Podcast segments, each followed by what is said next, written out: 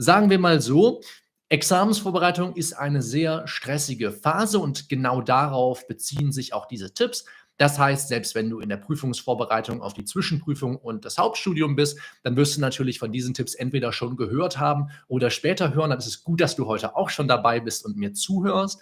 Aber es gilt insbesondere für die Examensvorbereitung, denn das sind Tipps, die sehr gerne von kommerziellen Repetitorien herausgegeben werden. Und davon würde ich mich gerne distanzieren, als ich ja nun mal auch eins betreibe. Deswegen ist es mir wichtig, dass man da mal klar Schiff macht. Also wir sind alle in der Examensfolge überfordert mit dem ganzen Stoff. Wir sind auch dankbar, dass jemand uns so ein bisschen an die Hand nehmen möchte und uns Tipps geben möchte. Das geschieht nicht nur zwingend durch kommerzielle Repetitorien, sondern natürlich auch in der Uni oder auch von Kommilitoninnen und Kommilitonen. Ganz egal, wir bekommen von allen Seiten Tipps sehen dann den Wald vor lauter Bäumen nicht mehr und dann kristallisiert sich nicht so richtig heraus, was davon jetzt wirklich hilfreich ist und was wir regelmäßig tun sollten.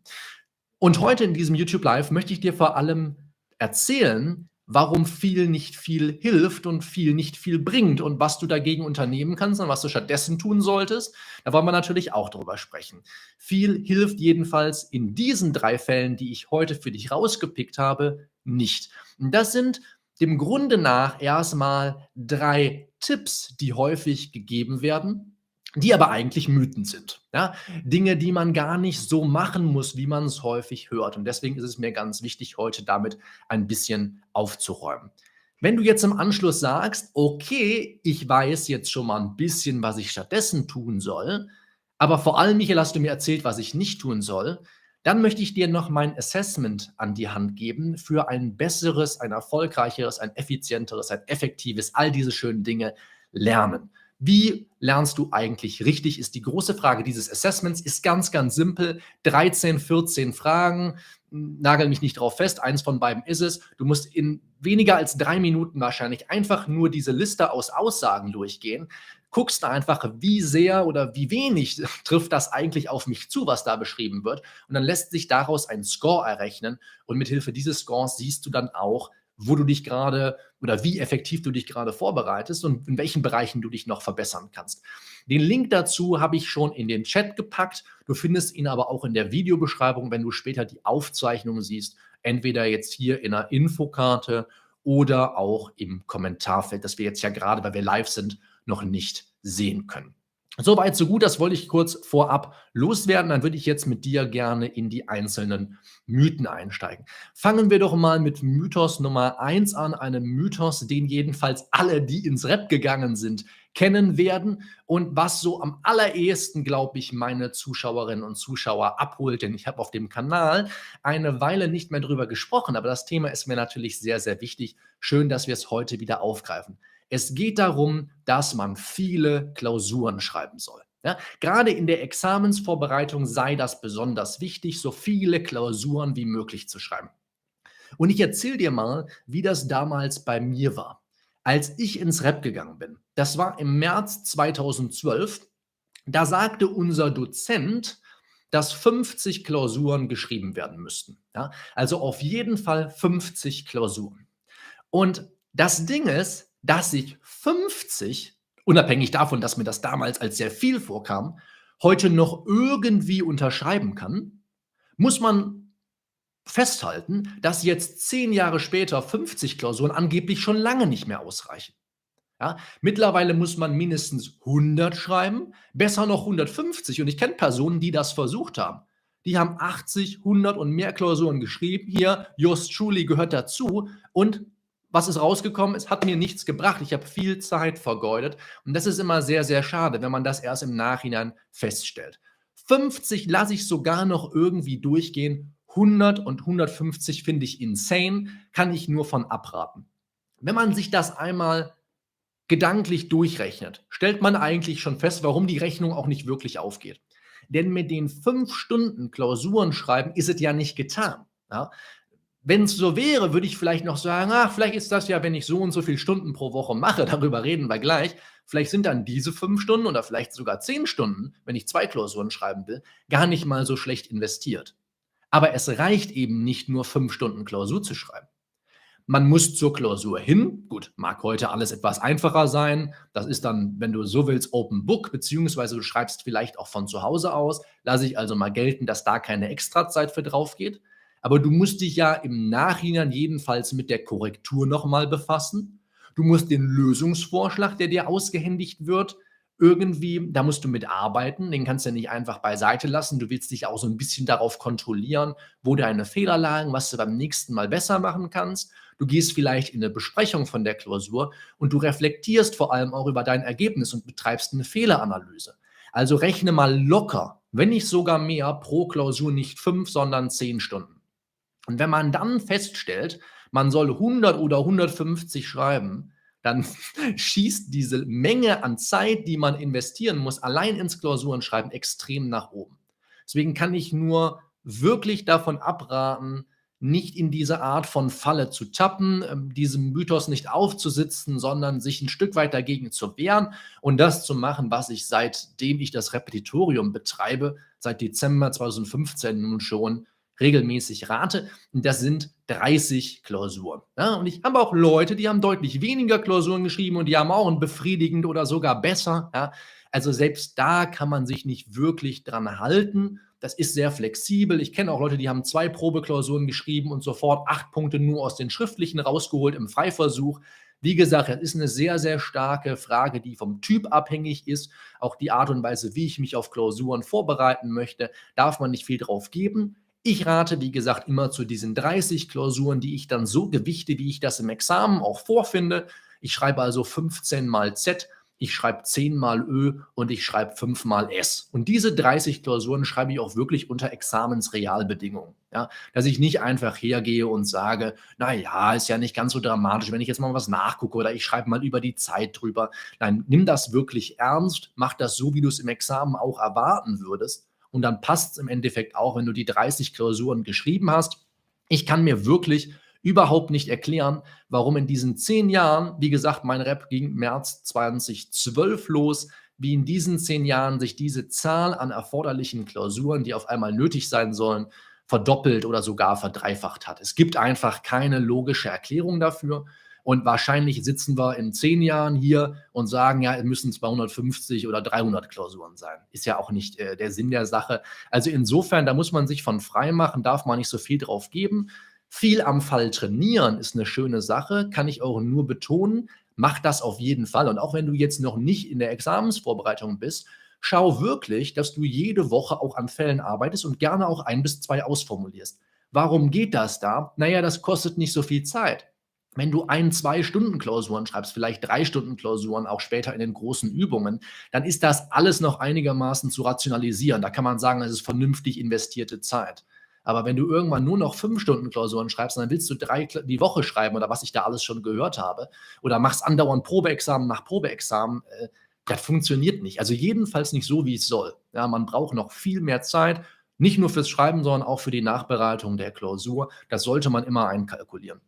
Mythos Nummer zwei ist, man braucht viel Spezialwissen. Man muss viel Spezialwissen sammeln. Ja, da hört man dann gerne, dass ne, Basics nicht ausreichen sollen, also Grundkenntnisse, Grundlagen, Verständnis für die Materie seien nicht ausreichend. Man soll also auf jeden Fall sich ganz, ganz viele Kenntnisse, am besten noch die Argumente zu auch speziellen Problemen, die angeblich immer wieder Gegenstand von Examensklausuren seien, soll man sich reinziehen. Ja, und die soll man sich im besten Fall dann auch noch merken. Und wenn man sich dann die Fallbücher anschaut, da von vornherein heißt es, das ist doch eh für Anfänger, da sind nur die ganz leichten Streitigkeiten drin, aber auf keinen Fall die, die man fürs Examen braucht, da sind viel schwierigere. Es gibt super viele Klausurenkurse, die man buchen kann, die sich nur auf Probleme fixieren. Dabei muss man sich klar machen, dass 80 bis 90 Prozent einer jeden Klausur tatsächlich einfache Fälle sind. Ja, und dann sind dann eben 10 bis maximal 20 Prozent Probleme drin. So. Das Ding ist nicht, dass es nicht hilfreich sein kann, Kenntnisse von diesen speziellen Problemen oder dieses Spezialwissen zu besitzen. Das kann ich auch gar nicht abstreiten. Das gilt auch dafür, dass ich sagen würde, natürlich ist es dem Grunde nach gut, man hat viele Klausuren geschrieben, ja, hat man ein besseres Gefühl fürs Zeitmanagement, eignet sich passende Formulierungen an, man lernt in Klausuren fertig zu werden und so weiter und so fort. Die Frage ist doch nicht, ob das an sich eine gute Sache ist, viele Klausuren zu schreiben und viel Spezialwissen zu haben, sondern ob sich die Mühe lohnt, ob ich mich wirklich jede Woche mit dem Arsch da hinsetzen möchte und all diese Klausuren schreiben oder all dieses Spezialwissen mir aneignen. Und dann glaube ich, gerade beim Spezialwissen, dass das ein Unterfangen ist, das sich nicht nur nicht lohnt, sondern teilweise auch komplett aussichtslos ist. Ich habe vor, ich weiß gar nicht, wie lange es her ist, vor äh, ein, zwei Jahren hier auf dem Kanal ein Video veröffentlicht in Reaktion auf diese Kampagne zur Examensvorbereitung aus Mannheim, glaube ich, mit 1566 Problemen allein im Zivilrecht. So, da muss man sich mal geben, ja, muss man sich mal klar machen. 1566 Probleme und es kommen ja tagtäglich neue Entscheidungen dazu, die auch wieder Probleme bergen und die musst du dann auch noch lernen oder was. So diese ganzen Entscheidungen, diese ganzen Probleme, die es schon gibt, ja, das sind ja mittlerweile dann bestimmt dann 2000 Probleme oder so, keine Ahnung. Selbst wenn es nur die 1,5 sind. Wie willst du die denn alle lernen? So, und wo willst du denn die Zeit hernehmen? Allein im Zivilrecht, ja? Willst du dann sagen, ja, ich lerne nur die im Strafrecht oder was? Oder ich lerne dann nur die im Zivilrecht und die anderen, da scheiße ich dann drauf. Die Rechnung geht nicht auf. Ja? Man kann nicht so viele Spezialprobleme lernen, und was dann passiert ist, man sitzt in der Examensklausur und es kommt wieder ein anderes dran. Ja, wieder eins, was man noch nicht gehört hat. Dann sitzt man da und denkt sich, scheiße, ich habe hier 500 äh, andere Probleme im Kopf, aber das hier, das 501. Das ist nicht dabei. So, und was mache ich denn jetzt? Ja, das zeigt eigentlich schon, dass, man, dass, es, dass es darum geht, die richtigen Denk- und Arbeitsmethoden auf dem Kasten zu haben, die man dann bei solchen unbekannten Problemen anwenden kann. Und hier hundertmal auf dem Kanal auch schon gezeigt, welche es da gibt. Ja. Mein Fee-Modell, ja, systematische Auslegung mit dem, mit mit dem Bulle-Akronym, tatsächlich einfache Fälle, Denken in Extrempositionen, kommt demnächst auch nochmal ein Video zu und so weiter und so fort. Du musst dich in die Lage versetzen, in diesen Fällen trotzdem irgendwas Brauchbares zu Papier zu bringen. Und das kann nicht darin bestehen, dass du in den hintersten Ecken deines Gehirns danach kramst, wie jetzt dieser Streit nochmal zu lösen war. Ja, mach dir das klar, das funktioniert nicht. Ein paar Spezialprobleme kennen ist immer toll. Ja, es gibt auch so Spezialprobleme, die dann gar nicht so speziell sind wie Erlaubnis Tatbestandsirrtum oder der Streit um die Sperrwirkung von, von den 987 fortfolgenden BGB oder das gefährliche Werkzeug oder Nachschieben von Gründen im Verwaltungsprozess, um so ein paar gängige mal zu nennen. Das ist alles klar, dass man das häufig genug gesehen hat, dann kann man das auch umfassend in der Klausur einordnen da geht es ja dann auch nicht darum, dass man jetzt groß zeigt, was man für ein toller Jurist, eine tolle Juristin ist, sondern da geht es natürlich darum, dass das etwas Bekanntes ist, wo man auch zeigen muss, hier habe ich Wissenselemente, die kann ich hier auch anwenden, weil ich das Problem im Fall erkannt habe. Ja, das gehört natürlich auch dazu. Braucht man nicht drüber reden. Aber wie erwirbt man dieses Wissen? Man guckt sich tatsächlich viele Klausuren an. Man arbeitet mit vielen Klausuren. Man schreibt die nicht alle aus, um Gottes Willen.